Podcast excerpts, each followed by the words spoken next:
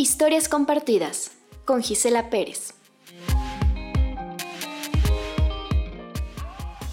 Tú que puedes, por su fe y No recuerdo ya hace cuánto tiempo que estoy bajo el yugo de los días idénticos. Las mañanas, las tardes y las noches se repiten en un bucle interminable de insípida rutina. El pasado amoroso y sobrecogedor cada vez se siente más borroso y frío.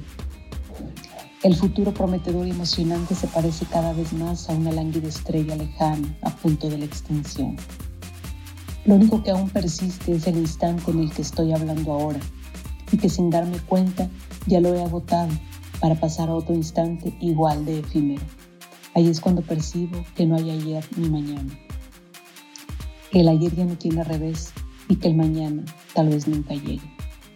En este hoy, que es el único real, me doy cuenta de que todo empieza a moverse en cámara lenta y los rostros se borran, confundiéndose con las ropas y telones de fondo de las imágenes, como en un cuadro indescifrable de Pollock. Trato de enfocar con claridad los ojos y me doy cuenta de que soy una bullerista, un ser inmóvil, testigo de la vida ajena. Soy una contadora de historias que no me pertenecen. Veo en mí la urgencia de contar. Es también la urgencia de trascender esta realidad que siempre se muestra hambrienta, coja e inacabada. Tú que puedes volar, no mires hacia abajo. Tú que puedes bailar, descálzate los pies. Tú que puedes jalar aire, jala una bocanada que te inunde los pulmones y viaja hasta el fondo del mar para observar los tornasoles corales.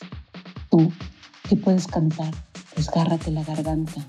Tú, que puedes pintar, internate en el bosque. Tú que puedes vivir, hazlo sin medida, extendiendo los brazos y corriendo hasta que se te entuman las piernas. Hazlo por mí. Hazlo para que yo pueda mirarte, inmóvil, detrás del cristal. Y más tarde pueda sentarme a escribir tu historia. Yo que soy solo polvo. Yo que no tengo pasado ni futuro. Yo que no tengo nada más que este instante que es como la piedra de Sísifo, absurdamente repitiéndose sin posibilidad alguna de cambio ni de liberación, aceptando su absurdo destino. Yo, con el cuerpo siempre tenso y la cabeza agachada bajo la piedra, tal como alguna vez Tiziano pintó a Sísifo. Yo, siempre replegada y ajena. Yo que solo vivo a través de las vidas que voy robando de aquellos que sí saben lo que es.